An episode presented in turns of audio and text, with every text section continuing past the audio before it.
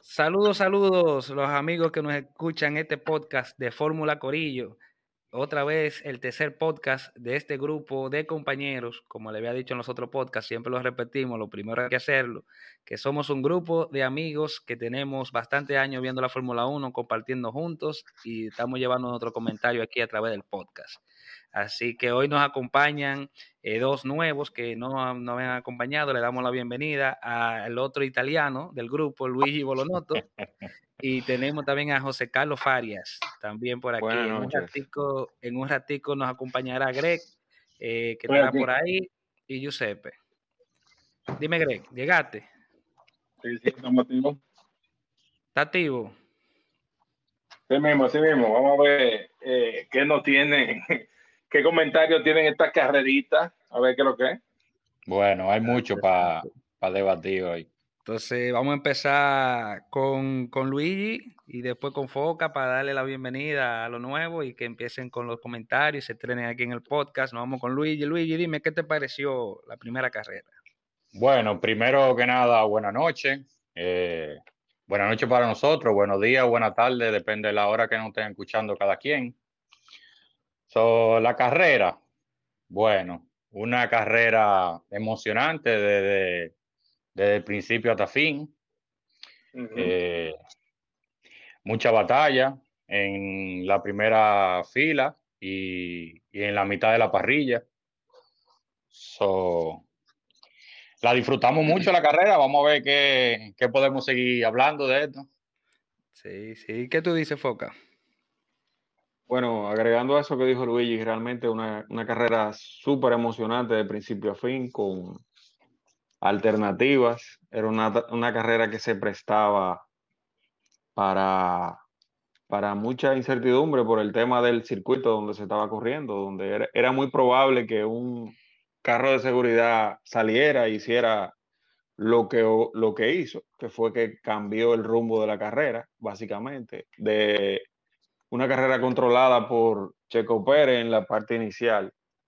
Eh, aunque tope no es pelea, digo yo, yo no, no, habría que ver si, si Checo al final podía aguantar ese ritmo que tenía Verstappen y Leclerc. Eh, pero en principio la estaba dominando y tenía todo bajo control. Y así de forma general, yo creo que lo, que mejor me queda, aparte de, lo emocionante que fue la carrera, es que realmente los cambios que la Fórmula 1 introdujo este año están funcionando a la perfección. O sea, estamos viendo estamos viendo competencia entre, entre los, los carros, obviamente cada uno a su nivel. Hay carros que andan eh, hay carros que andan adelante, está el pelotón del medio y como siempre está el, pelotón de atrás.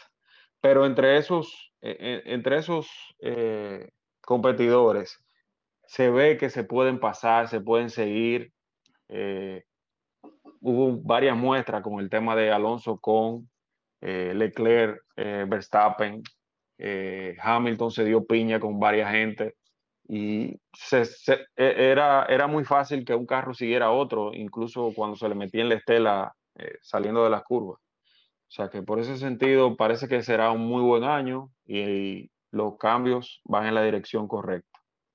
Sí, con, con, respecto a eso que tú dices, Foca, de que, de que, de que los carros se, se pueden seguir, eh, nos damos cuenta porque si, si tú te fijas en, en las temporadas anteriores, eh, cuando había una persecución de un piloto a otro, duraban una, dos o tres vueltas como máximo, eh, siguiendo. Si no podía, tenía que retroceder para no destruir la goma.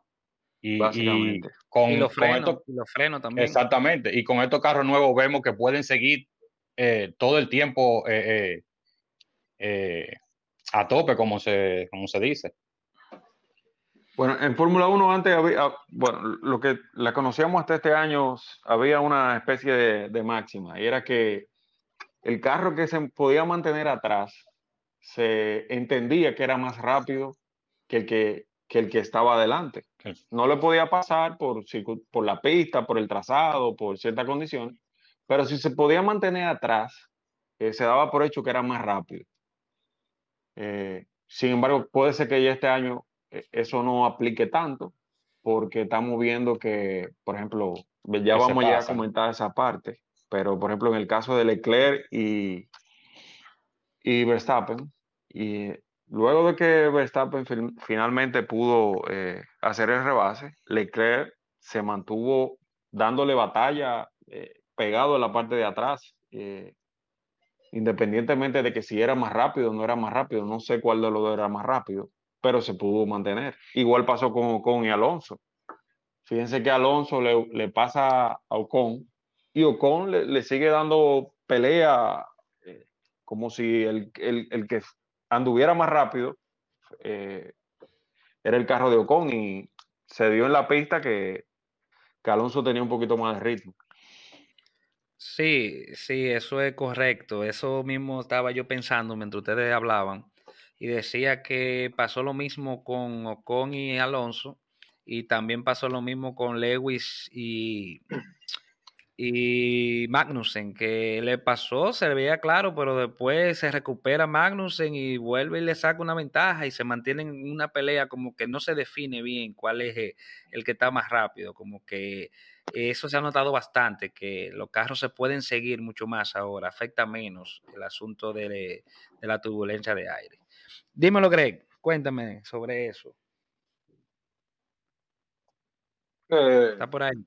Bueno, buenas noches. Este, la carrera en sí, eh, tenemos algunos problemas políticos ahí en ese país. Realmente fue lamentable lo que pasó. Ese ataque que hubo en medio de la práctica, realmente vergonzoso. Y bueno, luego de ahí hay que ver qué va a pasar el año que viene, si esa pista se queda o se va. Para mí esa pista se va, aunque dé ciertas emociones. Otra cosa es que la pista es algo poco segura, poco segura. Sí. Y yo entiendo que el año que viene no tenemos Arabia Saudita, esperemos, esperemos que no. Aunque en verdad han sido dos, dos carreras el año pasado y estas fueron buenas, pero yo no sé, yo prefiero no tenerla. Yo prefiero, no tener ninguna de esa carrera de, Arabia. es que. Eh, Dale, Luigi. No, que, que, aparte de lo que Grego dice, es que es un callejero demasiado rápido, con, con paredes muy cerca. Eh, es muy peligroso ese circuito. Muy peligroso. Sí, mire ese tablazo que se dio Mick Schumacher, que fue aparatoso. Gracias a Dios salió todo bien, pero eh, ¿quién, sabe, quién sabe qué, qué pueda pasar. Eh, quizá en otro punto de la pista un choque un poco diferente. Eh, bueno, lo que Gre dice es un punto a considerar. Yo entiendo que sí, que lo que fácilmente ustedes saben que en esos países con el poder económico que tienen, quizás no la saquen de por sí, quizás lo que pueden hacer algunas eh, modificaciones del circuito en cuanto a lo peligroso, pero el otro, el otro asunto, punto que Greg dice, no hay forma de controlarlo, porque quién sabe. Claro.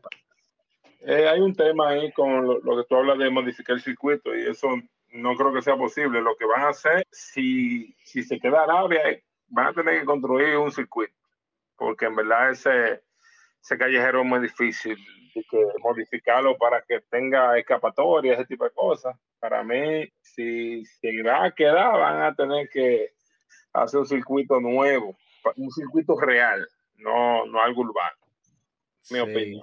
Señores, hablando de otro tema, yo le tengo una a ustedes, a ver qué opinan, porque hablamos mucho de los pilotos, eh, con algunas escuderías que no deberían estar y eso, pero yo creo que la Tiffy no se puede sacar de la Fórmula 1 porque es la Tiffy que le pone esa zona a esto. Bueno. la Tiffy es quien hace los rebuses para que nosotros disfrutemos con los demás, a cotilla de él. O sea, yo mí, Mira que. Tú, eh, Luis, antes de, tu, de, tu comentario, si se fijan, la Tiffy tiene tres carreras consecutivas eh, Eso iba a decir. Contra el muro. Contra el muro y siendo, eh, ¿cómo te explico? Siendo determinante, creo que en todas. Sí. Sí, sí, el Sí, tipo porque es mira, que le pone sazón, el tipo le pone sazón. a- no ahora- sea él.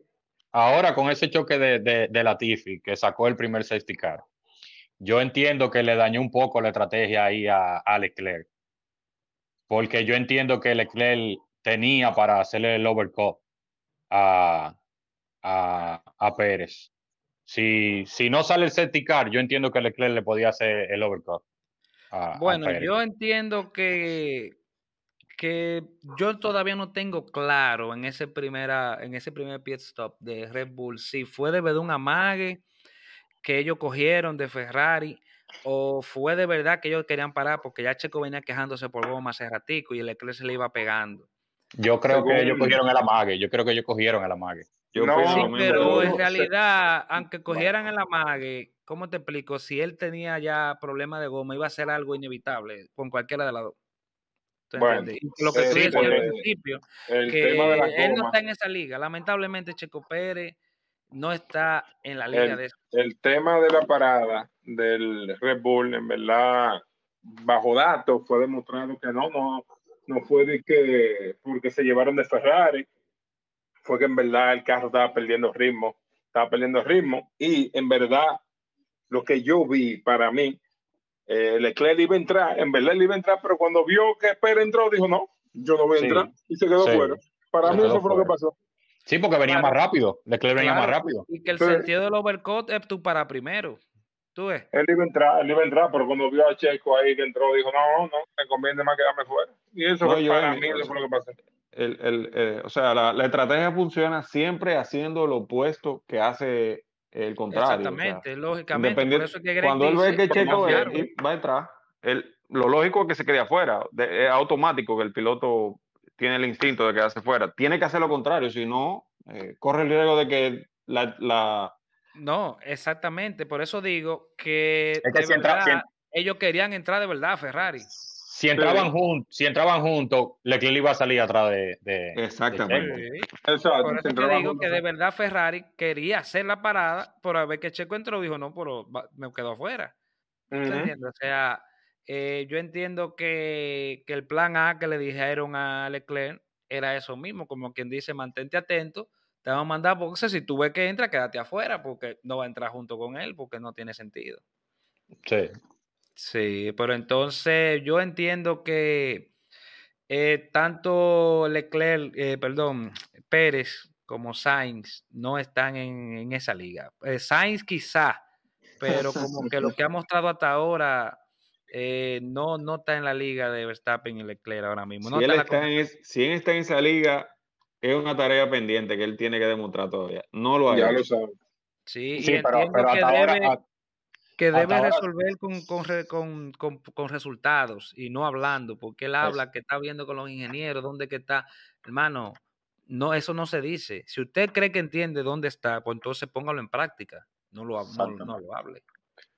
Yo creo que para, los pilotos, que creo que eso es para, para los pilotos en sentido general, no solamente de la Fórmula 1. O sea, se, tienen un manual de excusas. Y yo creo que hay veces que simplemente el- ellos lo que tienen que decir es, no, Leclerc me ganó, o sea, él es más rápido que yo. y Baja la ya. cabeza y Baja la cabeza. Baja la cabeza y, y punto.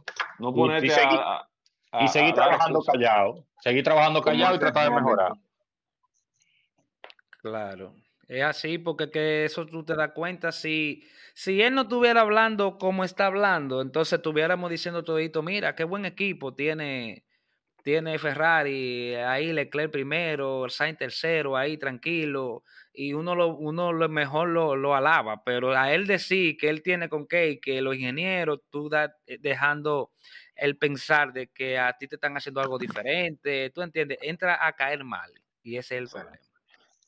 Y a pesar de todo, a pesar de todo, van dos carreras nada más. Pero a pesar de todo, yo, yo encuentro que Sainz está haciendo un mejor trabajo que, que Checo. Aunque Checo Mm. abandonó la carrera pasada, pero, pero Eh, yo entiendo que Checo Es- es, es que es- un asunto de doble filo, porque en el sentido de que siempre se habla de que él sabe cuidar la goma, pero claro, cuando tú eres más lento, tú tienes que cuidar goma, porque sencillamente tú eres lento. Ahora, mira, en este caso, que fue lo, lo inverso, tú talante, tú no puedes ser lento, tienes que darle para poder mantener. Claro, Entonces, claro. ¿qué hizo? Se comió la goma. se comió la goma. eh. Sí, se comió la goma. Entonces, imagínate, eh, eh, es un caso que cualquiera lo dice y, y yo a veces digo, pero ¿cuál es la ventaja de un piloto ah, que guarda goma un segundo más lento y, me- y medio segundo más lento? Eso no tiene sentido. A mí nunca me ha gustado eso de los pilotos No. conservadores, de que cuidando goma. No, No. eso no son. Eso no son los que ganan campeonato. Ok, ahora vamos a pasar al segundo tema, que es plato fuerte. Nosotros no dejamos el plato fuerte para el final, lo entramos desde el ¿Cómo y por qué? Vamos a dejarlo para el final mejor. Para el final. Ah, pues vámonos, vámonos entonces con el otro. La Pero ¿cuál es el plato fuerte? Hamilton, el tema de No, Hamilton. la- No, la- no. no, el plato fuerte. Ah, ya pelea Hamilton no te- Hamilton no tema la pelea por la punta.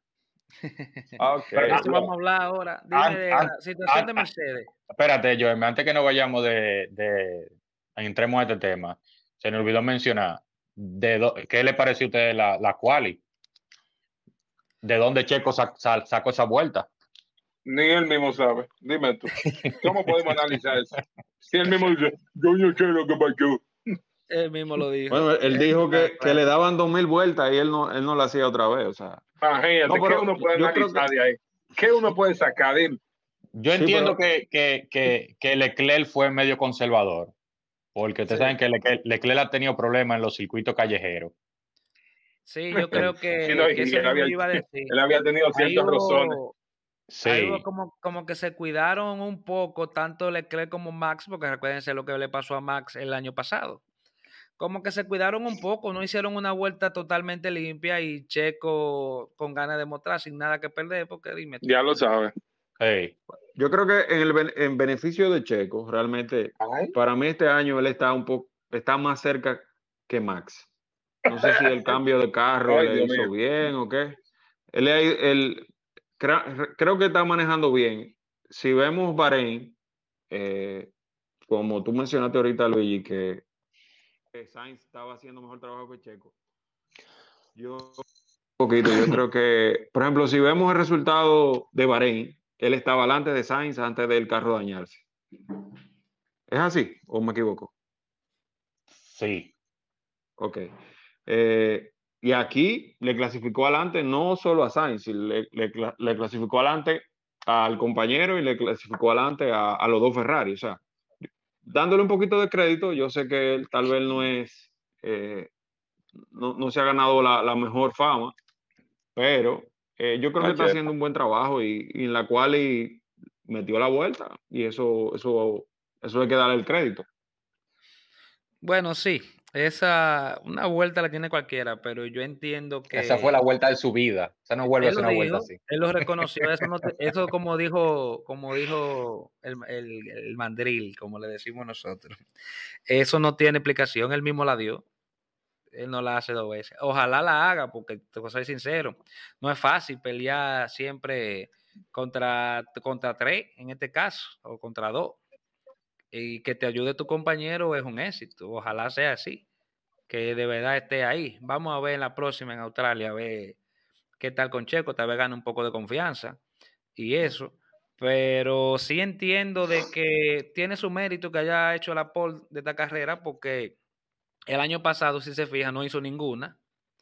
Y aparte no hizo, ¿verdad que no? Es su primera pole de su vida Sí, su primera. su primera pole. Entonces, el año pasado tenía un carro mejor que los demás en algunos puntos del año y no lo logró. Y este año, claro, se nota, no sé si ustedes opinarán igual que yo, que el mejor carro es el Ferrari. Y él pudo ganarle a los dos Ferrari a su compañero de equipo. O sea, vamos a darle este punto de esta carrera, vamos a ver qué trae. Pero yo mismo no tengo mucha esperanza, ¿no? Yo no sé si eso de que el Ferrari es mejor carro que el Red Bull. Ni yo tampoco. Yo- porque Dime tú. Están demasiado, están demasiado cerca. Claro, es igual que el año pasado. Vamos a pasar eh, al plato fuerte, eh, mi opinión sobre los Claro que no, yo es porque todavía falta el, tema de Ocon y de Alonso. No, lo que digo es que mi comentario lo voy a dejar sobre eso para el final en el plato fuerte. Eso es lo que digo. Para el final. Así que el lo de Ocon contra Alonso. Yo entiendo que que era una posición difícil porque pedían, incluso los comentaristas decían que el equipo van a tener que, que hacer algo, llamar la atención para que manejen la situación, pero ¿cómo tú haces eso con otro carro de, de, de contrario muy cerca detrás? O sea, ¿cómo tú le pides al piloto que viene atrás que, que floje cuando viene uno que está cerca de atacarlo? O sea, yo no, Entiendo que, puede pasar ahí. Es que no tenía que flojar, él lo que tenía que hacer era mantener su línea y ya, y no, y no trancar tanto, porque el problema es que él trancaba tanto que perdían tiempo los dos. Entonces, así no es la vaina. Sí, se le estaba escapando el equivalente. ¿Quién era el equivalente? Eh, Russell. Russell. Alonso tenía ritmo para caerle atrás a Russell. Aparentemente, pero nunca pero en esa, ya, lamentablemente. En esa, en esa, batalla entre ellos mismos se, se desgataron. Sí, pero de, yo te estoy hablando fue después entonces que ya Alonso iba adelante y Ocon detrás le estaba llegando también a Alonso, o sea, también se sentía, es lo que estamos hablando, que no sabemos qué es lo que, eh, que parece que ha funcionado muy bien eh, la ideología de estos nuevos carros, porque aunque tú le pases, el otro se recupera y como que anda al mismo ritmo que tú y puede y como que se la pasan en eso. O sea, fue algo muy extraño porque Alonso se veía claro que era mucho más rápido que Ocon, pero después de ahí Ocon venía otra vez cerca y le A mí me sorprendió. A mí me sorprendió cuando Ocon volvió de nuevo. Yo dije, oh, ¿qué sí. Exacto, es algo y que, y que pasó con, con, con Max y, Leclerc también, o sea, y, y mucho. Y lo que estábamos hablando ahorita también que señores, no está claro bien cuáles son los carros de atrás, porque están todos como juntos. Como todavía. El coro, el coro por, C, definirse todavía. El coro B y C está como revuelto ahí. Que ahí están, como mezclados, están como mezclados, sí. Sí, en una carrera este, en otra carrera el otro. Entonces, eh, siguiendo el tema de Alonso y, y, y Ocon, entonces, ¿qué va, qué tenía que hacer el equipo ahí en esa situación? Yo entiendo que no tenía que hacer nada. Dejar que el que más rápido pasara y sacara ventaja, porque si Alonso de era más rápido, debió sacar ventaja. Eso entiendo bueno, yo. Bueno, yo no sé. Yo, eh, Ocon me recordó ahí su tiempo en Force India con Checo Pérez. Y con esos carros rosados, no digo yo. Ahora, lo que sí entiendo también es, digo, sí le tocó el rosado otra vez, lo que sí entiendo es también que él fue también demasiado agresivo para ser con su compañero de equipo. Exactamente, fue, demasiado, fue demasiado agresivo. Sí, lo trató como, peor que a cualquiera. Exacto. si, fuera un rival, otro todo. Yo lo que te digo algo, esa, ese compadreo se acabó. claro, ese, ese compadreo se acabó. Vamos a ver qué pasa ahí, porque, coño, tienen que, tienen que hablarlo eso ellos. Sí, denme un segundito a ver si Foca entró ahí. Foca, ¿me escucha bien? Se le fue la conexión a Foca. Foca eh, tiene que pues pagar los, paqueticos, tiene que, pagar. pues sí, sí, tiene que, Ocon tiene que bajarle algo, bajarle algo, porque es que con todo y todo, el equipo puede mejorar algo porque pueden encontrar algo que hacer en el futuro, con, mientras más puntos ganen, bueno, pues mejor. Pero no, y que, y que podían, y que podían eh, eh, asegurar uno, asegurar unos puntos eh, buenos. imagínate si se hubiesen chocado, pierden todo. Y, y yo entiendo también que desde un punto de vista que que vamos a hablar como hablamos en el, en el corillo, nuestro grupo, nuestro ADN.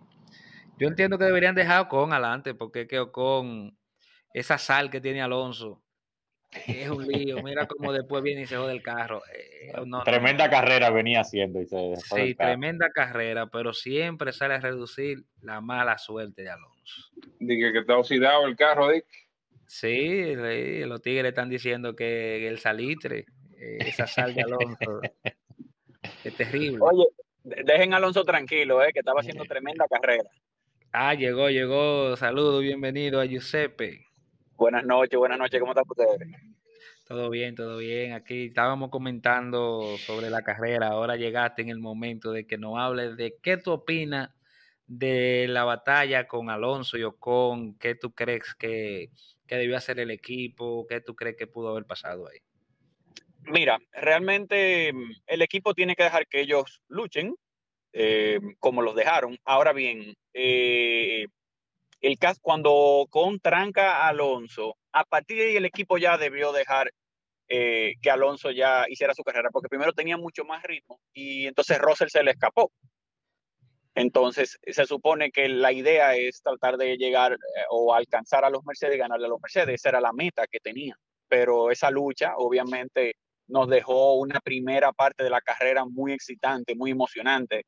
Eh, estábamos con los pelos de punta y, fue una bonita lucha ver a Ocon y Alonso tener esa guerra tan fuerte, tan aguerrida, fue bastante interesante.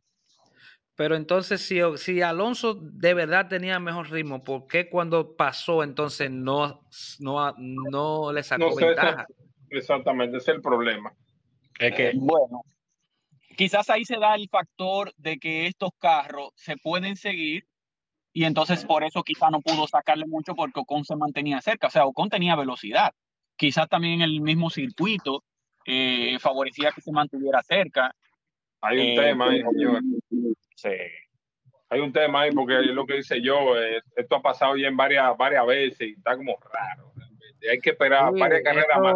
Si pasa de nuevo, eso quiere decir que está atrás, estar atrás aparentemente es más conveniente, es lo que está pasando.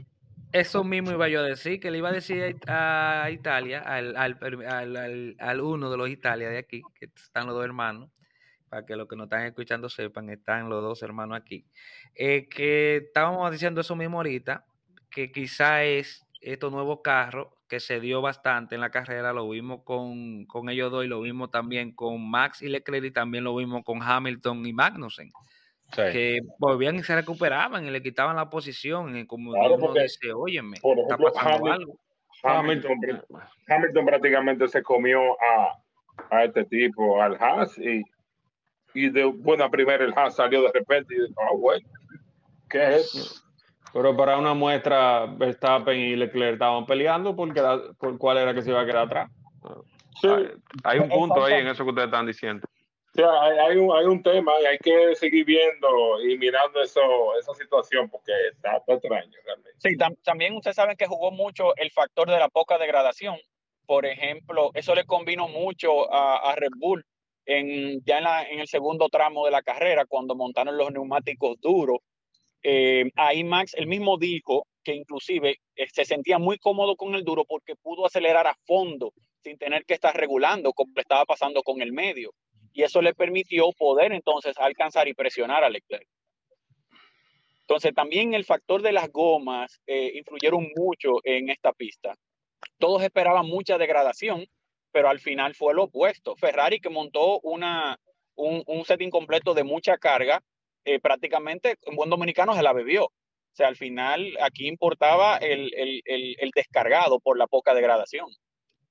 Sí, pero que nadie, nadie, nadie se esperaba nadie se esperaba esa poca degradación. Por eso Ferrari, por eso Ferrari. No, señores, yo lo dije en el grupo que eso, que la carrera se daba poca, poca degradación. Eso, eso lo dijeron. La gente de Pirelli lo dijeron que iba a haber poca degradación. Creo, pero, la, la Pirelli mandaba, mandaba dos paradas. Mandaba dos paradas. Y a una también. Y una parada, es cierto. Exacto. O sea, dime. Inclusive. Y Bahrein mandó 3 y 2. Sí, pero en Bahrein, eran 2 y terminó en 3. Entonces, 3 y 2 fue que mandó en Bahrein, eh, según Pirelli, así mismo fue. Sí, y Pirelli mandó 2 y 1. Sí. En Bahrein fue lo opuesto. El, el, el, asfalto realmente estaba muy abrasivo, se comió las sí, gomas. Pero fíjate que al final se fue con, con neumático blando. O sea, ellos apostaron mucho al blando, era muy rápido.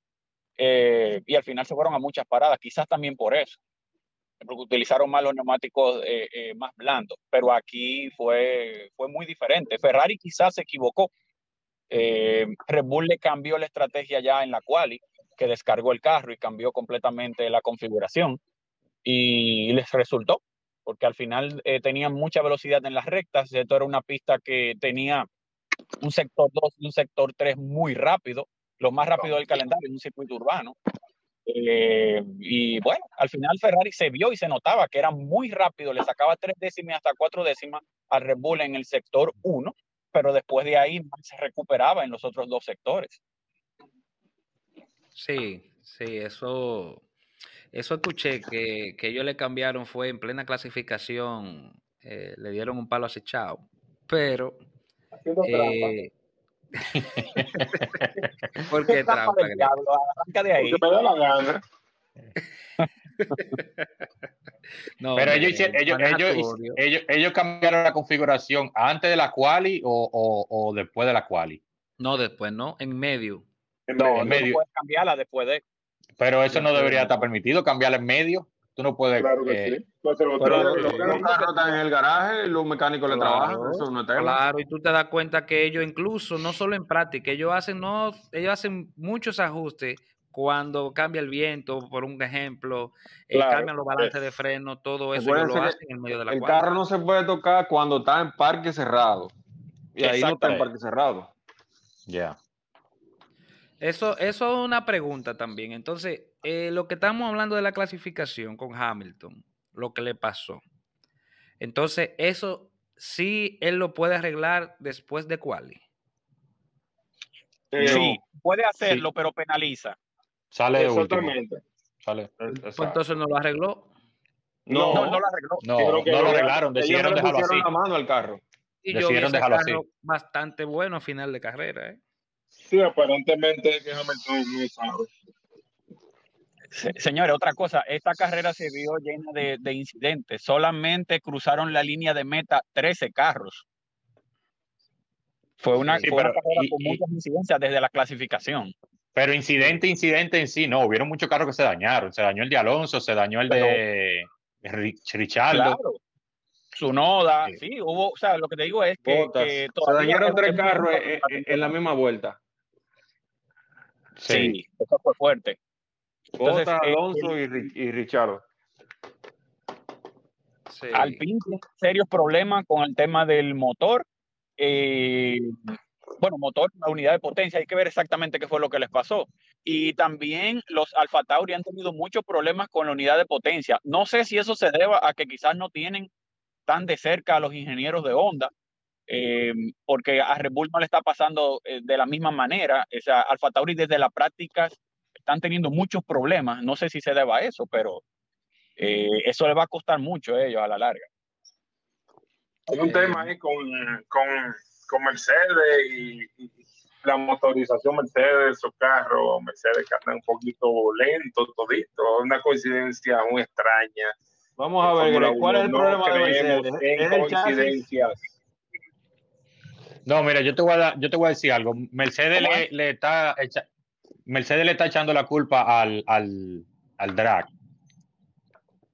Pero yo entiendo que es un problema de potencia. Para mí que el, que el, También. que el combustible, el etanol, el 10% de etanol le ha afectado mucho a ellos. Sí, mira, eso lo eh, ellos- en el- Dale, dale, Italia. Sí, ellos estaban hablando de eso y realmente ellos estaban hablando de, de mucho drag, pero Mercedes-Benz tenía inclusive el alerón trasero más pequeño de la parrilla y aún así no metía velocidad. Hay problemas con el motor, eso es casi Ah, seguro. Inclusive ellos hicieron, y según James Allison, ellos hicieron los cambios más grandes de todos los últimos años en el motor, pero aparentemente no fueron tan eficaces, o sea, no fueron, eh, eh, no dieron un resultado, porque se está viendo en todos los motorizados de Mercedes. Coño, pues debe ser una coincidencia que tanto McLaren, los Williams, los Aston Martin y los Mercedes estén teniendo problemas de velocidad. O sea, No, es y se- demasiada la coincidencia. Y, y- oye, porque, y- por ejemplo, el caso de McLaren se está hablando de que también tienen un problema de suspensión trasera. Y eso es creíble. Pero caramba, o sea, es muy extraño que todos los motorizados por Mercedes estén en la cola. Sí, eso llama la atención bastante. se ven haraganes, se ve, lo- lo- lo- lo- los monoplazas motorizados por Mercedes se ven haraganes. saliendo de la curva. Todos se ven un poco más lentos, todo en general, pero los Mercedes se ven bien lentos. Es así. Ay, bobo. Y cuando tú ves que, que Kevin Magnussen estaba peleando con, con Hamilton de tú a tú, los, y también los Alfa Romeo, esos carros empujan bastante. El mismo Hamilton se sorprendió bastante. Dijo, cuando tú ves que ese carro motorizado por Ferrari viene detrás de ti, tú sabes que te va a volar la cabeza. Es mental. Entonces tienen una tarea, tienen tarea. Quizás hay, si hay algún tema del motor, se ha mantenido muy por debajo porque ningún equipo de los motorizados Mercedes ha dicho algo. Entonces, Sí, o están pero, callados. Oye, eh, Magnussen le pasó como si estuviera parado. En la Así Bájale algo. Sí. Bájale algo. ¿Cómo que bájale algo? Y le verdad. salió, le salió a mucha distancia y terminó frenando cómodo después que le pasó. Bájale. En ese sentido, lo, lo- lo del etanol, eh, a Honda, a Honda no le cayó mal eso. Yo realmente, yo nunca entendí por qué Honda se fue, pero Honda tiene mucha experiencia Pero- pero, trabajando con acá, Bruto que son, por bruto que son, por bruto que son ¿que se se fue, fueron. ¿Que se fue para dónde? Para su No. casa. Le dejan el motor a la Red Bull para que meta mano. ¿No viste que se quedaron en la primera carrera? Bueno, eh, eh, eh, ellos hicieron algo raro ahí. Se supone que, que Honda se iba completamente, pero en los últimos dos meses, oh sorpresa, o sea, Mira, prácticamente mira, la, estructura sigue igual. Yo lo que esto no, que yo no- voy a no decir entiendo. es una opinión mía, personal, eso fue un truco. Porque eso fue para que congelaran los motores un poquito más. Sí, más rápido. Eso Sí, fue es para posible. eso. Es Eso fue para eso, para que se, para que se retrasara ese asunto de los motores. ¿Por qué? Porque ahí Red Bull vino, se quejó y dijo que pues, como ellos iban a desarrollar sus motores, necesitaban solamente para quedarse que eso se, se atrasara un poco más para ellos quedarse. Y de repente se queda Honda, que Red Bull con los ingenieros y con el soporte de Honda y que Honda sigue. Bueno, Eso por fue- eso si fue- eso fue planeado, le salió a la perfección.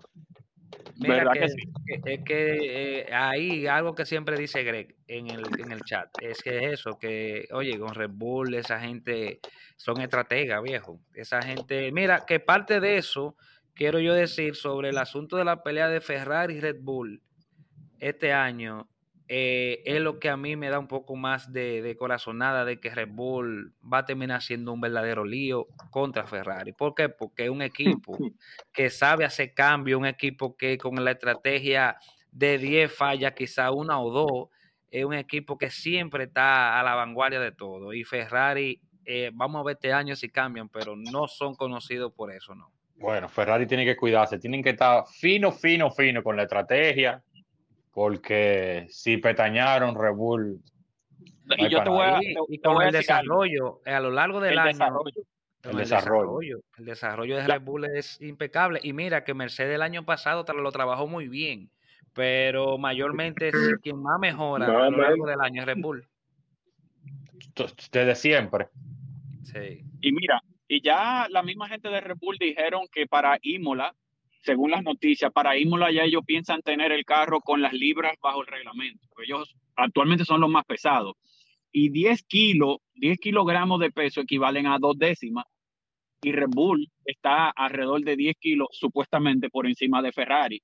O sea que si tú calculas que si esa gente reducen el peso y logran bajar, eh, poner en el gimnasio a ese carro y, y bajan esas dos décimas, la cosa se va a poner fea. Entonces Ferrari tiene que trabajar fuertemente en un desarrollo para poder tener diferentes paquetes, configuraciones, que no lo hemos visto. Al final, en las dos eh, carreras que hemos visto, se ve igual el carro, no han tenido ningunos cambios, salvo un poquito de ala que han cambiado y eso, pero ningún cambio que, que haya sido notable. Sí, porque Ferrari no puede dejar que Leclerc solo le dé los cocotazos a Verstappen. Está fuerte. Exacto, exacto, es así.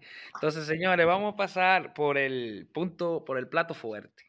Vamos a pasar para el plato fuerte. Qué bueno que se, que se incluyó eh, Giuseppe para este final de, de tema que va a ser un poquito extenso, me imagino. Y yo voy a empezar diciendo que eh, lo que yo dije al inicio del podcast ahorita, de que yo entiendo de que ahora mismo eh, Ferrari tiene un carro más completo, más balanceado que Red Bull, lo creo, porque se notaba bastante que Verstappen le estaba dando ese carro en la madre alante de Leclerc. Leclerc como que lo hace un poco más fácil, lo, lo, saca incluso en los tiempos. En la clasificación en práctica se ve que el Ferrari saca los tiempos mucho más cómodos que el Red Bull. Ese Red Bull Verstappen al final de carrera se veía claramente que le estaba dando para que tosiera. ¿Quién, quién, sigue? Vámonos, con, vámonos con, con Luigi. Vámonos con Luigi. Bueno. ¿Qué te digo?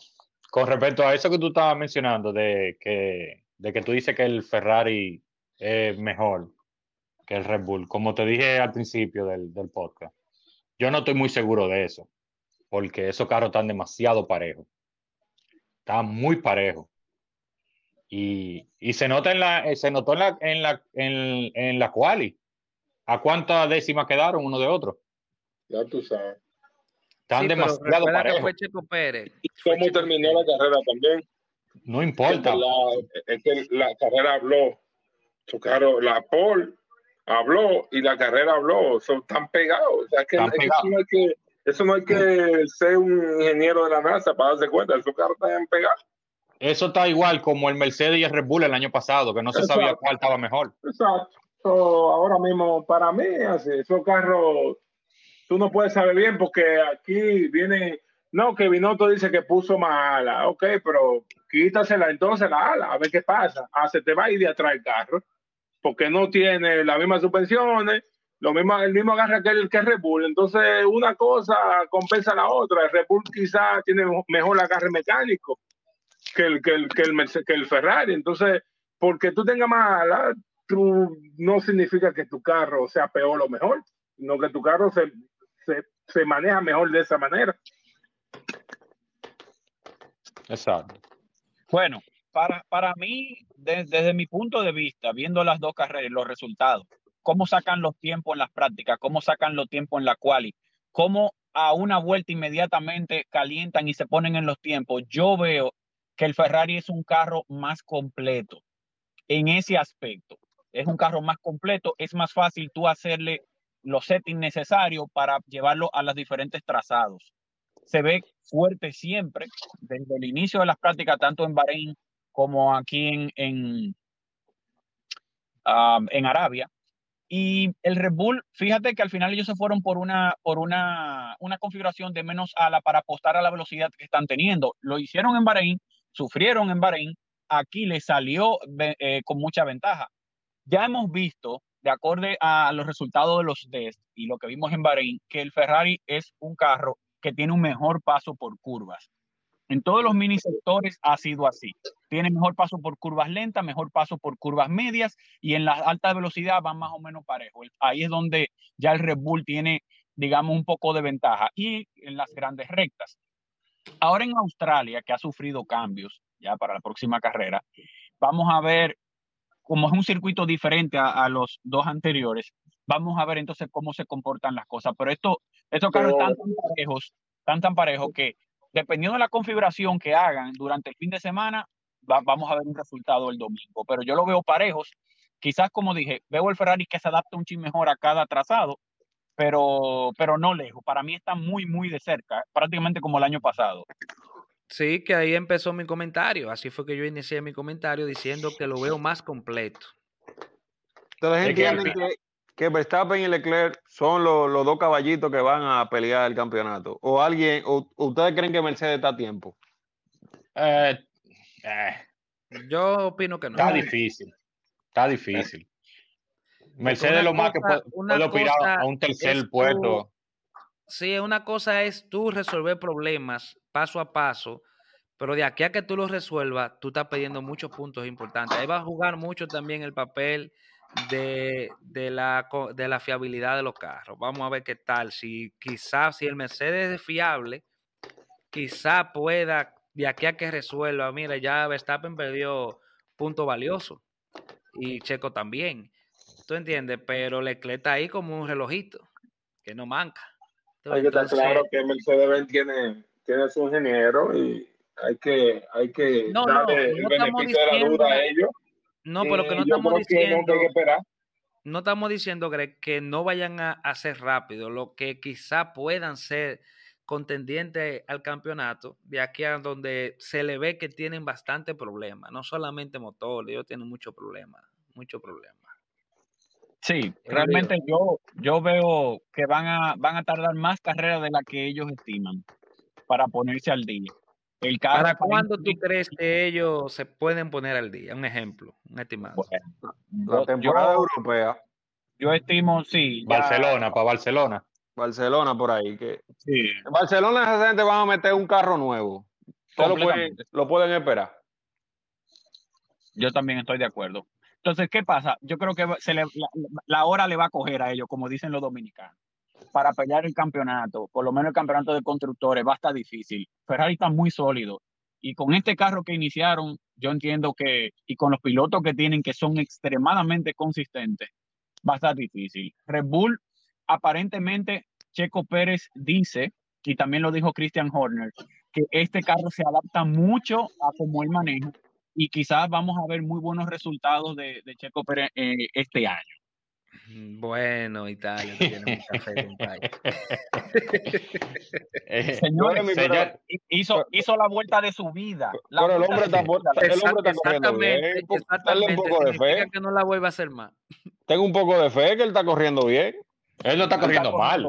Inclusive, inclusive, él iba regulando la carrera. Él iba regulando bastante bien hasta que vino el, el, el tema aquel.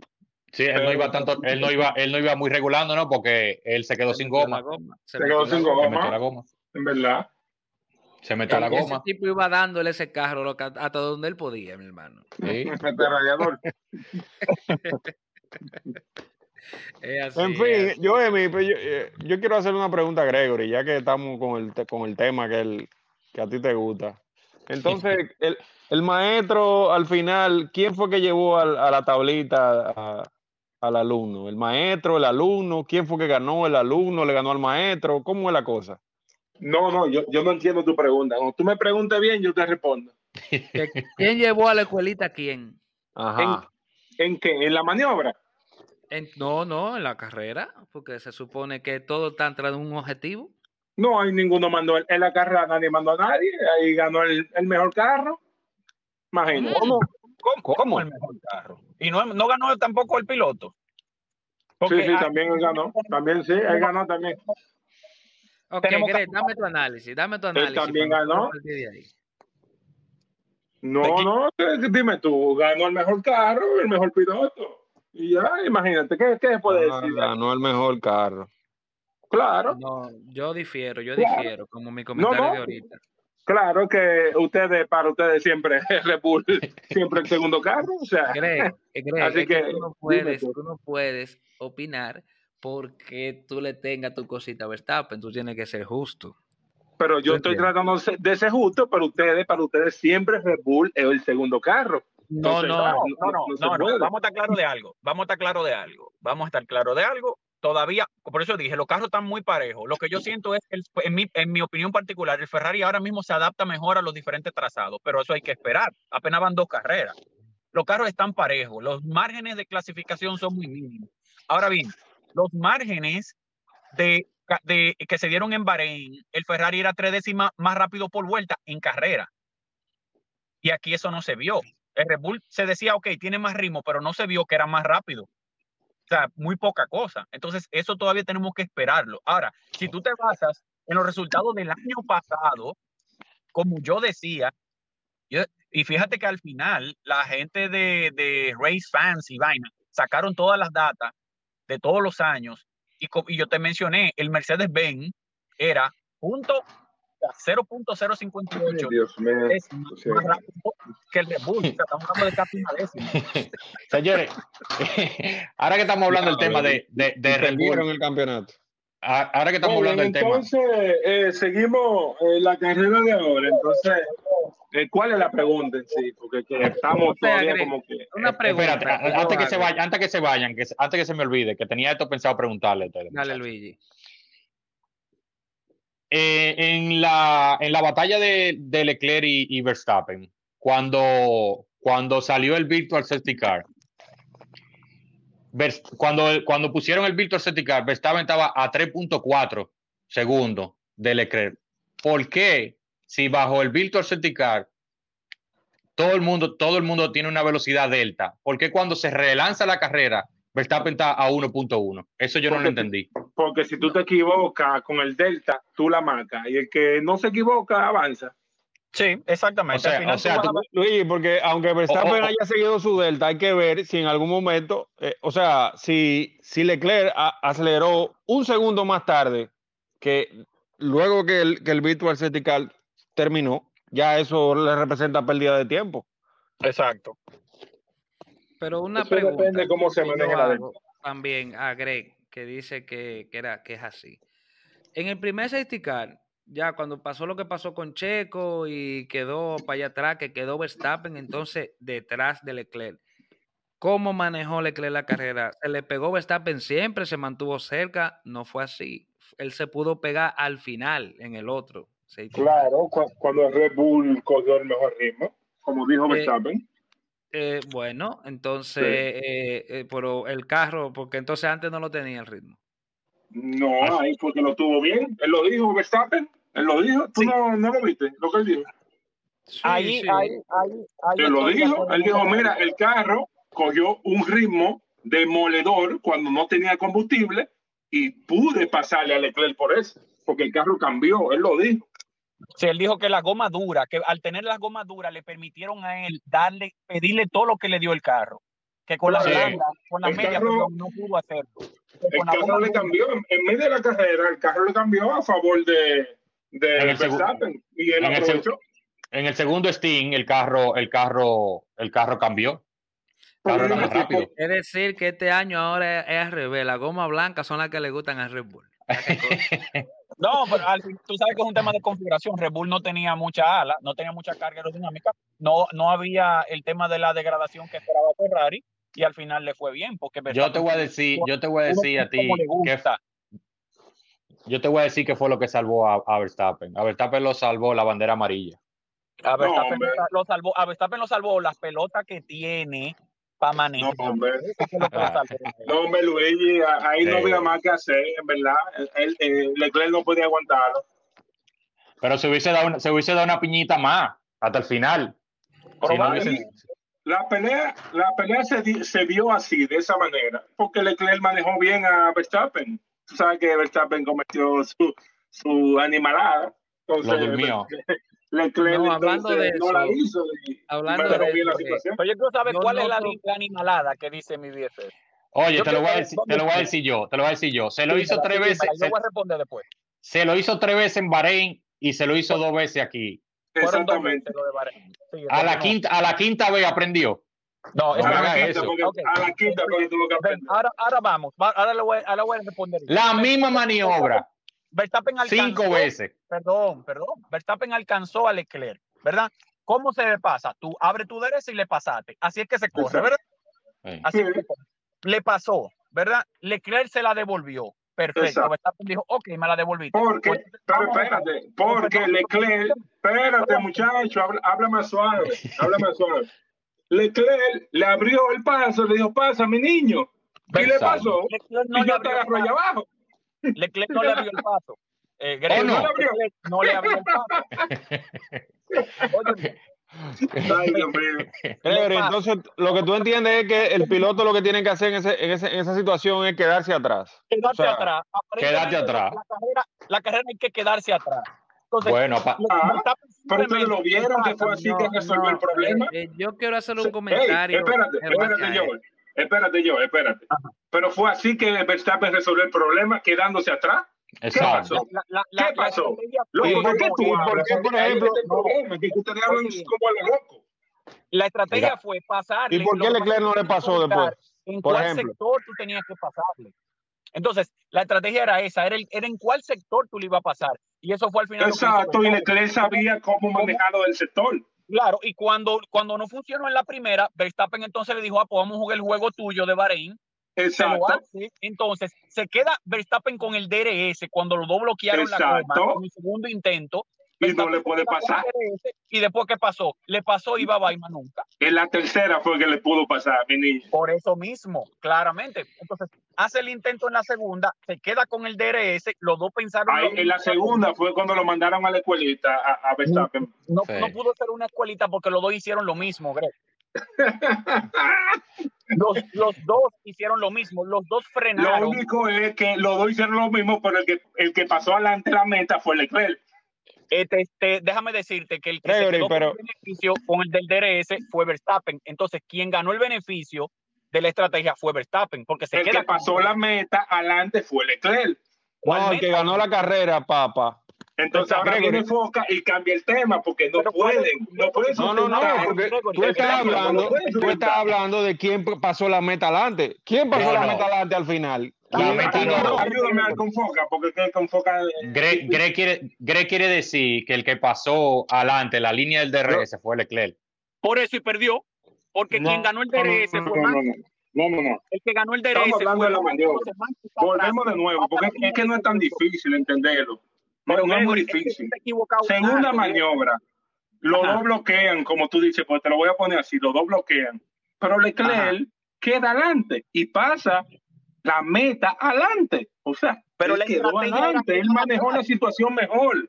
La estrategia era quedar detrás. La estrategia de los dos, de los dos, era quedar detrás para quedarse con el DRS, Gregory. No, negativo, mi niño. La estrategia ah, de ellos era pasar la meta adelante. El que pasara la meta adelante eh, era así, Franco. Repito, una pregunta. ¿Para qué frenaron los dos? ¿Cómo que para qué? Para usar el DRS atrás y pasarle hacia adelante.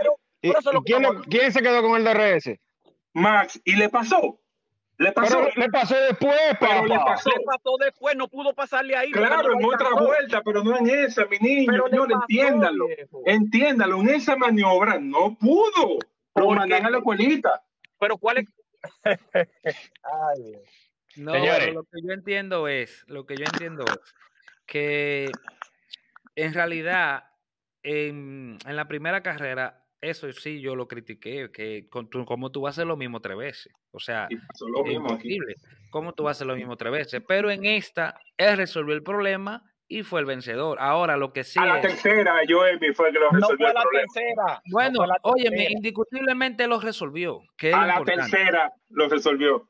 Pero lo resolvió. Gregory, exacto, a la tercera. A la tercera fue que le Está bien, pero mi comentario se basa en que yo estoy viendo un Verstappen también un poquito más, eh, como que lo está tratando con un poco más de respeto a Leclerc también. Él no está como en entrar en esos asuntos del año pasado. ¿Tú sabes por qué yo? Eso es miedo al, al, nuevo director de carrera. Él sabe que lo van a partir si hace una animalada de la que sabe hacer. No, Verstappen tiene un problema ahora mismo de puntos. Recuerda que con lo del, lo del final de año, él se cargó mucho de puntos en la licencia y entonces se puede perder una carrera. Entonces tiene que también eso. Apunta esa también, entonces. Ese es no, no, no, pero no subestimen la situación. O sea, estamos en la segunda carrera del año. O sea, no, no ninguno de los pilotos está manejando la tensión ya y, y la adrenalina que tenían Hamilton y Verstappen peleando, la, peleando el campeonato prácticamente las últimas cinco carreras. En toda la carrera prácticamente había un incidente. No es lo mismo pero, este año. Pero, no, no, no, yo difiero. El año pasado Verstappen y Hamilton se venían pegando desde el principio. Desde, Silverstone. No, no, no, no, no, no, no, no, no, no, no, fue desde el principio. Eso arrancó en Silverstone, vamos a estar claros. Claro. O sea, yo no estoy diciendo desde el inicio, pero sí muy lejos del final del campeonato. No, lo que quiero decir que fue más temprano. Más temprano a, no, tú sabes. No, claro, eso sí, pero hay que ver hasta cuándo hasta cuándo dura esta, esta buena amistad, esta buena lead, esta vamos a abrazarnos cuando terminemos la carrera. No, eso, no, eso, yo, yo, te voy a responder ahora mismo. Cuando bueno. Leclerc siga haciéndole esa jugadita que le hacen, que lo vuelve loco a Max, cuando le haga dos o tres veces lo mismo, que Max diga el diablo, este tipo, este tipo me tiene loco yo entiendo, que, ah, yo entiendo que es algo muy importante también. Le, sale, le, sale, le, sale, el odio, al BFF le sale el odio por Max. Sí, pero no, no, que le está manejando bien. Viejo, otra no, cosa para analizar es. Yo puedo decir señores. lo mismo, yo puedo decir lo mismo que pasó el año pasado.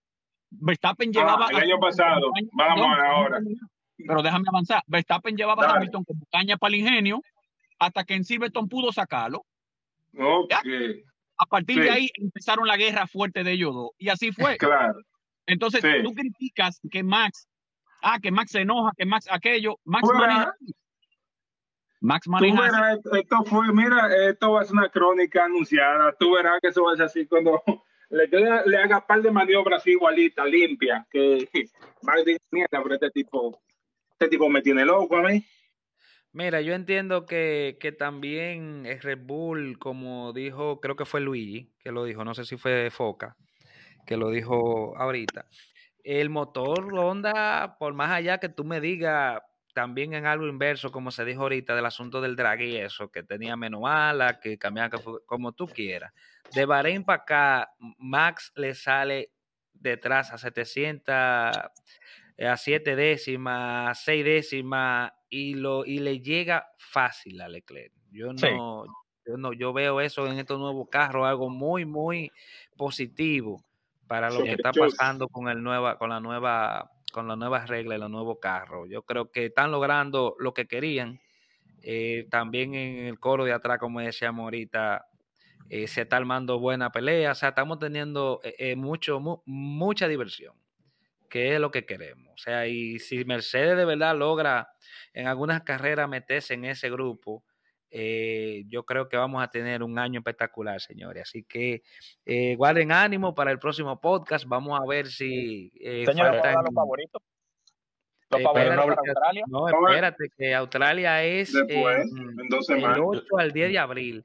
Vamos a tener, vamos a tener podcast, eh, con algunos temas que se quedaron pendientes y vamos a ver qué podemos hacer otro podcast la semana que viene. Y ahí entonces vamos a dar eh, otro, un otro favorito para Australia. Así que falta mucho. Más adelante, Verstappen hace la primera pole del año en Australia. Vamos a ver, vamos a ver. Así que ah. vamos a guardar esos ánimos para el próximo podcast. A ver qué nos trae el próximo podcast de estos debates muy chulos que a mí me entretiene bastante. Y Hamilton hace la Q3. Estoy seguro que hace Q3. Hamilton. bueno, le sale. bueno, le sale porque Russell la hizo. Ah, bueno. bueno. vamos a ver. Señores, que fue, vamos a despedir que tenemos ya un tiempecito largo. Esto fue Fórmula Corillo. Muchas gracias, Luigi, por, por acompañarnos hoy. Esperemos seguirlo teniendo aquí, a José Carlos también, Faria, Alia Foca. Señores, aquí nosotros usamos nuestros apodos del corillo, así que no se sientan extraños que nosotros utilizamos los apodos normales aquí. Esperamos que algunos compañeros se unan también al podcast en el camino. Están como tímidos los muchachos. No, ya después que ellos nos ven que estamos toditos entrando y eso, y ya se van integrando gente. Yo estoy loco porque venga mi BFF, Alea, aquí, Ay, aquí los temas, con su voz de locutor, a ver qué, nos trae a ley. Así que, señores, esto fue Fórmula Corillo. Ya ustedes saben, muchachones, muchas gracias. Despídanse ahí que nos vamos. Nada, buenas noches, buenas noches y muchas gracias por sintonizar. Síganos en las redes, ¿eh? Sí, síganos en Instagram y también en YouTube. Vamos a estar subiendo algunos videitos. Así buenas noches y nos vemos en la próxima. Ya ustedes saben.